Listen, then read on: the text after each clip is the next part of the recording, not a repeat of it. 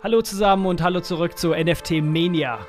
ja, wir stecken in der, in der Mania fest, in dieser NFT-Mania. Wenn man einmal da reintaucht in diese Welt der NFTs, dann gibt es kein Zurück.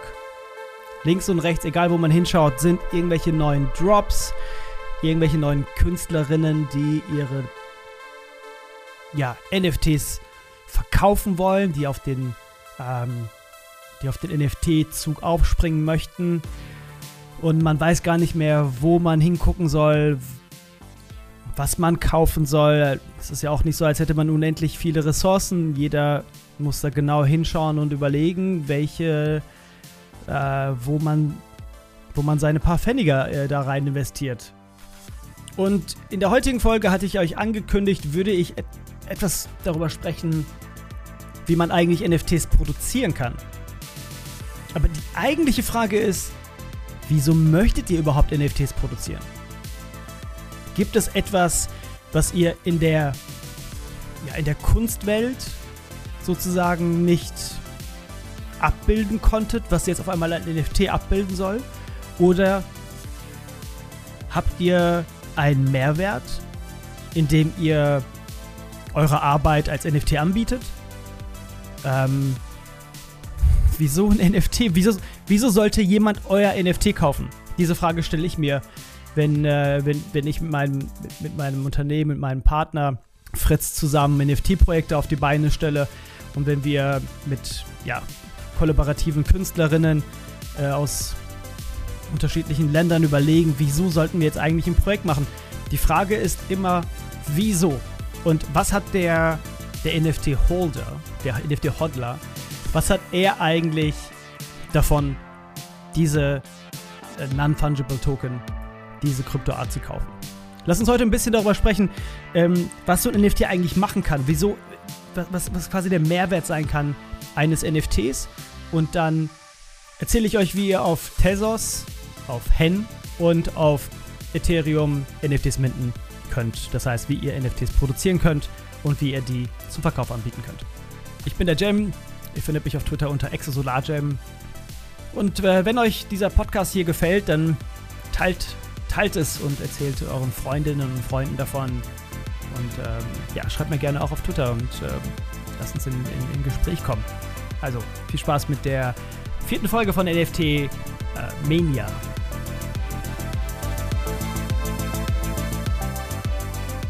Okay.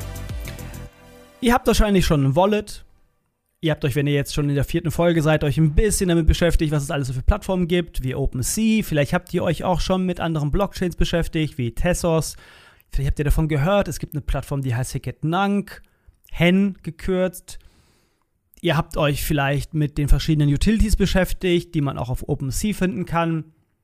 Und wenn ihr selber Künstlerin seid, Künstlerin oder Künstler seid und euch vielleicht ja, mit der Prämisse euch das alles anschaut, selber auch mal NFTs an den Start zu bringen, NFTs zu minden und quasi anzubieten, dann wäre meine Frage an euch, wieso soll ich euer NFT kaufen? Wenn ihr Maler seid, kaufe ich mir euer Bild und hänge mir das an die Wand. Das ist wunderbar. Wenn ihr 2D, 3D-Künstler seid, würde ich mich fragen, ist es etwas Neuartiges oder ist es etwas, was quasi recycelt wurde. Es ist etwas, was diese Künstlerin oder Künstler 2018 schon mal auf Instagram gepostet hat und heute als NFT versucht, irgendwie damit Geld zu machen? Oder ist dort eine Art Serie, eine Art Kollektion, etwas Neuartiges, ähm, was vielleicht so interessant, so visuell ansprechend ist, dass ich daran Interesse finden könnte? Und hier kommen wir ziemlich schnell an einen wichtigen Punkt, denn NFTs sind nicht nur Kryptoart. Leute, die vielleicht am, am, Anfang stehen und sich gerade mit NFTs beschäftigen, die gehen auf eine Seite und gucken sich vielleicht ähm, ein JPEG an, ein, ein, Bild an, eine Illustration, was aussieht wie ein, wie ein Pinguin oder wie ein Affe oder wie, ein, wie eine Katze und denken sich, what the fuck, wieso soll ich auch nur einen Cent in dieses Bild investieren? Das hat ja gar keinen äh, künstlerischen Anspruch oder keinen Mehrwert und ähm, um was geht's hier überhaupt? Und dann kosten diese Dinger nicht 100 Euro, nicht 200 Euro, sondern die kosten 100.000 Euro oder mehr oder auch nicht, je nachdem, was für ein Projekt das ist. Und umso verwirrender mag das alles am Anfang erscheinen. Die Antwort auf dieses Rätsel ist eigentlich äh, so ein bisschen verwurzelt äh, äh, oder verschachtelt. Ähm, ich gebe euch mal ein Beispiel. Es gibt diesen Künstler, Künstlerkollektiv, wir wissen es nicht genau, Murat Pak. Pak. Früher hieß er Murat Pak, später hat er sich nur noch Pak genannt, auf Twitter heißt er aber weiter Murat Pak. Eigentlich ein Filmemacher, ein Animationskünstler, ein Visual Artist, der auf Vimeo viele Filme rausgebracht hat, der 2000, ich glaube 18 in die NFTs eingestiegen ist. Und Pak hat NFTs in, so interessant und einzigartig wie kaum ein anderer bislang ausgenutzt, dass er heute ein absoluter Star ist in, in dieser Community. Wenn man sich, und das könnt ihr sehr, sehr gerne machen, ihr könnt Pack zum Beispiel auf OpenSea eingeben. Achtet darauf, dass ihr nicht auf eine falsche Seite kommt. Zum Beispiel könnt ihr eingeben The Fungible Collection bei Pack. Dann kommt ihr ganz sicher auf seine Kollektion. Und wenn ihr euch seine Sachen anschaut, dann merkt ihr, das sind 3D-Quadrate, die sich im Kreis drehen. Oder es sind äh, ganz einfach aussehende, ähm, im, im, im, als GIF rotierende Objekte im 3D-Raum. Das Interessante ist bei Pack, dass es nicht nur um die Kunst geht, sondern es wirklich um die Art Journey geht, die er aufbaut, um eine Art, um eine Art Rätsel, die er äh, digital schafft. Er hat es verstanden, aus diesen ganzen NFTs, die er aufbaut, eine Art, ich will sagen, Indiana Jones Reise zu machen. Man kauft eine NFT am Anfang vielleicht 2018, 19 und diese NFT entschlüsselt viele Jahre später oder viele Monate später eine ganz andere neue Kollektion von ihm. Diese NFT kann man später verbrennen, zum Beispiel wie das bei der Fungible-Kollektion ist, und bekommt dafür etwas anderes. Aktuell hat Pack zum Beispiel, um auf ein ganz konkretes Projekt einzugehen, was ihr euch ganz genau anschauen könnt, auch heute und auch teilhaben könnt an dieser Journey und auch teilhaben könnt, indem ihr euch die Community anschaut und so weiter, hat er etwas auf den Markt gebracht, das nennt sich Lost Poets. Verlo ver ver verlorene, vergessene Poeten. Was er verkauft hat, sind 68.000 einzelne Seiten. Graue JPEGs, in die man durchaus reinzoomen kann und da sieht man leichte Strukturen. Was er macht ist, er sagt, am Anfang gar nicht viel. Er sagt, es sind Lost Poets, 68.000 Stück, ihr könnt euch die kaufen. Es sind äh, 65.500 Stücke übrigens, nicht 68.000. Die wurden verkauft für, äh, ich meine, 0,32 ETH müssten es gewesen sein. Ein paar hundert Euro oder vielleicht waren es auch ein bisschen mehr als ein paar hundert. Er hat 68, äh, 65, er hat 65.000 Stück davon verkauft für mehrere 10 Millionen 50, 60, 70 Millionen, ich weiß gar nicht, wie viel es insgesamt waren. Unglaublich viel Geld auf jeden Fall. Und hat gesagt, wenn ihr diese Pages, diese grauen Pages besitzt aus diesen Lost Poets, dann gibt es eine Art Reise mit denen. Es gibt die erste Stufe, wo ihr erstmal die Pages kauft. Es gibt die zweite Stufe. Die zweite Stufe ist the reveal. Okay, Poets NFTs are claimed using page tokens. Die dritte Stufe ist der Explorer, keine Ahnung, was dort passieren wird. Collectors understand mechanisms. Some poets are named. Da gibt es den vierten Akt und den fünften Akt als Epilog. Er baut es auf wie eine, wie eine griechische Tragödie. Er baut es auf äh, wie, wie ein Rätsel, wo man, wo man quasi äh, auf eine Reise geht und, und, und nicht genau weiß, wo das hin, am Ende hinführt. Und diese ganze Reise verknüpft er mit diesem ersten initialen Verkauf dieser 65.500 Pages. Nun hat Pack die Fungible-Kollektion, von der ich gerade gesprochen habe, vor sieben, acht Monaten rausgebracht. Auch dort hat er mehrere tausend Stück verkauft, unglaublich viel Geld eingenommen. Geld ist egal in, de, in dem Kontext. Er hat die verkauft, diese, diese Cubes, es gibt One Cubes, es gibt Five Cubes, es gibt irgendwie Ten Cubes und so weiter. Diese Cubes, die stehen irgendwo rum. Die, ich habe ein, hab einen Cube übrigens. Und man weiß nicht genau, was mit diesen Cubes passiert. Jetzt kann man aber vielleicht ja davon ausgehen, dass diese Lost Poets irgendwann irgendeine Verbindung finden mit diesen Cubes. Denn in diesem ganzen Konstrukt, was er aufbaut, hat er natürlich eine Art, ähm, schafft er eine Art Kontext zur, zur, zu der bekannten Bibliothek von Alexandria, die verbrannt ist. Denn man hatte folgende Option, es wird noch ein bisschen komplizierter, um es, ähm, um, um euch komplett zu verlieren in dem Kontext. Die Cubes, die man besessen hat, die man gekauft hat vor wenigen Monaten, man hat, konnte einem bestimmten Punkt entscheiden, ob man diese Cubes behält oder ob man diese Cubes burnen möchte, verbrennen möchte. Wenn man die verbrennt, bekam man dafür etwas, das hat er Ash-Token genannt. Okay? Das heißt, diese Cubes hat man gekauft, die wurden verbrannt, wenn man wollte, oder man hat sie behalten. Wenn man sie verbrannt hat, hat man Ash-Tokens bekommen. Diese Ash-Tokens brauchte man wiederum, um die Lost Poets zu bekommen, zu minden, zu, quasi in dem Moment der Herstellung, die zu erzeugen auf der Blockchain. Das heißt, diese ganze Reihe aktuell, von den Cubes hin zu den Poets, ist miteinander verwurzelt. Und es ist, es ist eine Art Schnitzeljagd, eine moderne digitale Schnitzeljagd, dessen Geheimnis vielleicht Pack selbst noch gar nicht weiß, aber wo die quasi die NFT-Holder äh, genau dahin gucken, genau hingucken, genau verstehen möchten, was die Mechanismen sind. Und das ist der Trigger, wieso ich diese NFTs, warum man diese NFTs kauft.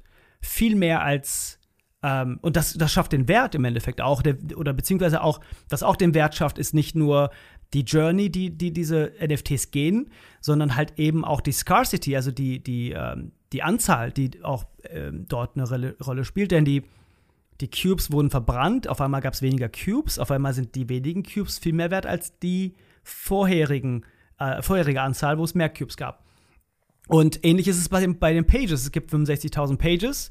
Jetzt sagt Pack, als twittert Pack vor, vor, vorgestern und sagt, ihr habt die Möglichkeit zu entscheiden, ob ihr Pages möchtet oder ob ihr Poets werdet.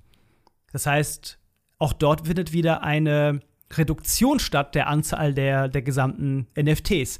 Und das ist etwas, was natürlich den Wert äh, steigert. Ähm, und, und, wenn man sich das genau anschaut, und ich könnte wirklich ich rede schon fast zehn Minuten über Pack und ich könnte wirklich eine Stunde über Pack reden, vermutlich.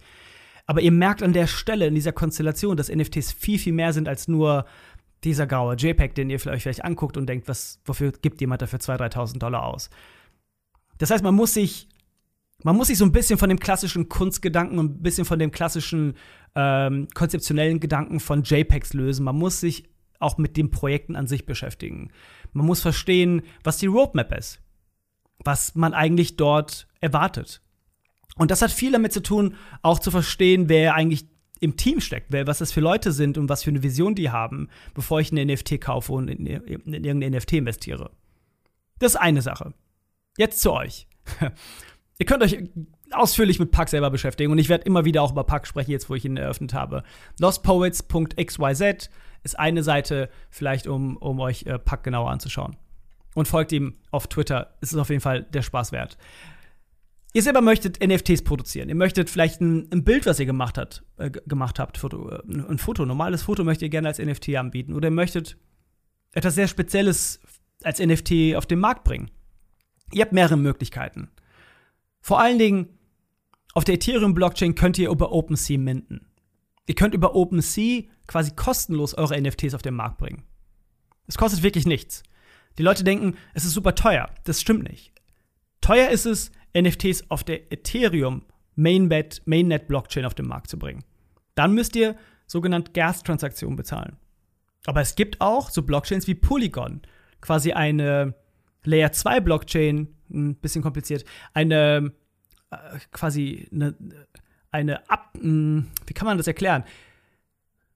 Polygon halt. eine andere, eine Blockchain, die an Ethereum gekoppelt ist, ja. Und auf dieser könnt ihr kostenlos NFTs produzieren und kostenlos auch zum Verkauf anbieten. Wie geht das? Ihr geht auf OpenSea.io, ähm, heißt es genau nicht .com und ihr klickt einfach auf Create. Und wenn ihr auf Create geht, möchte OpenSea, dass ihr euch mit einer Wallet äh, verbindet. Da könnt ihr euch zum Beispiel, ihr erinnert euch an, ich glaube Folge 2 war es, an ähm, an Metamask. Ihr könnt euch mit eurem Metamask connecten und ihr könnt dann ähm, über den Create, über die Create-Funktionalität von OpenSea einfach etwas hochladen, ähnlich wie ihr das auf Instagram oder Facebook oder sonst wo hochladet oder auf Vimeo und könnt den Preis geben auf Ethereum und könnt es zum Verkauf anbieten. Schickt mir ein DM, wenn ihr es gemacht habt. Ich gucke mir gerne an, was ihr da so zum Verkauf habt. Die große Frage ist, kommt das an? Es kann ja jeder machen. Kann ich etwas verkaufen, was wie wie wie kriege ich das jetzt an den Mann? Und das ist eine große Herausforderung. Ihr könnt euch vorstellen, dass einfach jeder mehr oder weniger, der irgendwie in 2D, 3D Photoshop kann, irgendwas kann, was irgendwie visuell interessant ist und versucht eine Geschichte zu erzählen, auf einmal denkt, er könne mit NFTs Geld verdienen. So ist es nicht. Ihr braucht eine eigene Community. Ihr müsst präsent sein. Ihr müsst es hinbekommen, eure Community zu aktivieren und ihr müsst es hinbekommen, ähm, eine Geschichte zu erzählen, die über dem NFT hinausgeht. In dieser ersten Phase, in der wir gerade stecken, der NFTs, diese, diese Aufbauphase dieser ganzen Economy, geht es tatsächlich gerade so ein bisschen darum, einfach für die meisten vielleicht die Prozesse zu verstehen, die Technik zu verstehen und beliebige NFTs auf den Markt zu bringen. Das wird langfristig nicht reichen. NFTs müssen mehr ähm, Substanz haben.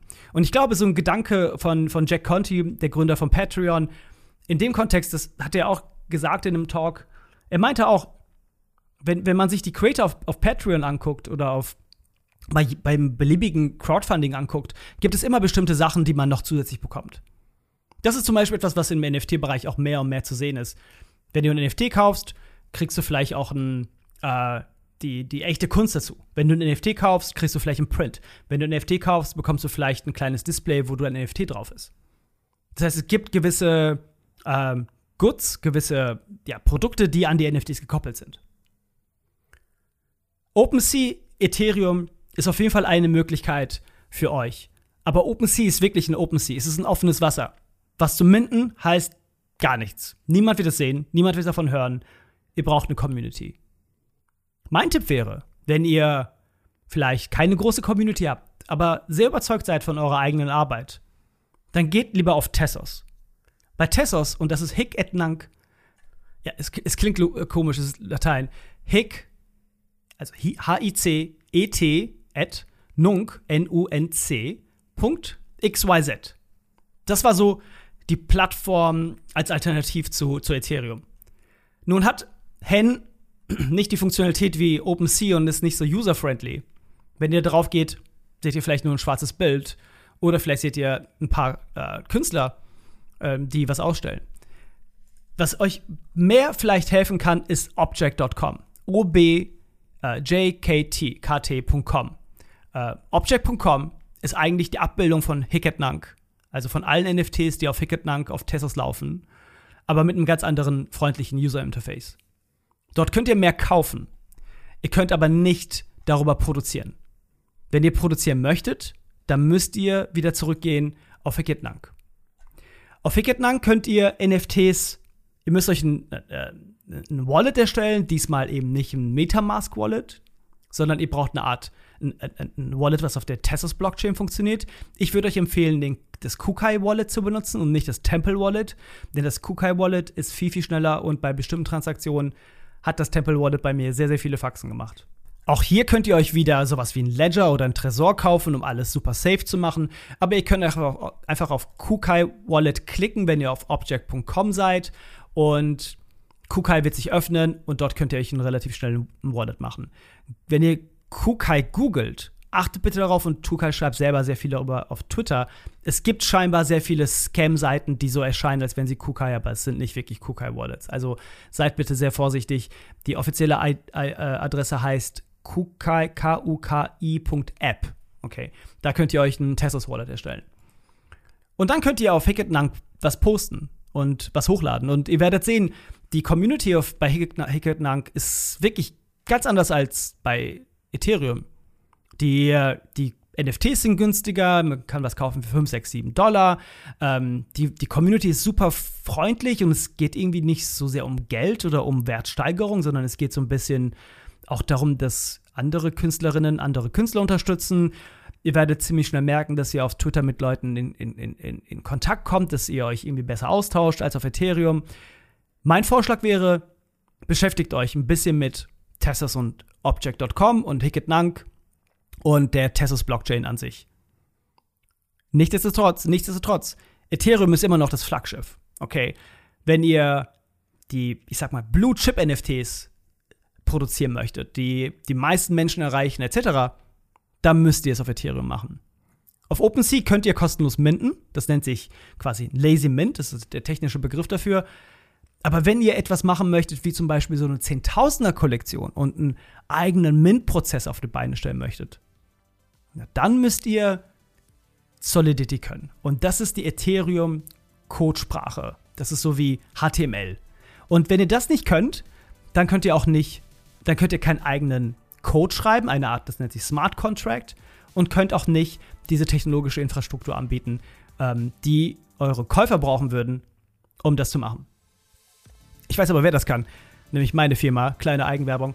Wenn ihr sowas machen wollt, auch da schreibt mir gerne und wir sprechen drüber. Genau, das ist so viel zu, ähm, wie kann ich meine NFTs auf den Markt bringen. Ich glaube, ich werde nächste, die nächste Folge spreche ich ein bisschen über einzelne Projekte und wo man genau hingucken sollte und wo nicht. Und wieso bestimmte Projekte erfolgreicher sind als andere. Über die Mechanismen der NFT-Community einzelne Projekte zu hypen und andere nicht. Denn da gibt es mittlerweile super viele Tools und Tricks und trotzdem ist es super tough. Also, vielen Dank fürs Zuhören. Ich hoffe, ich habe nicht zu so schnell gesprochen. Folgt mir gerne auf Twitter unter exosolargem und bis zum nächsten Mal. Tschüss.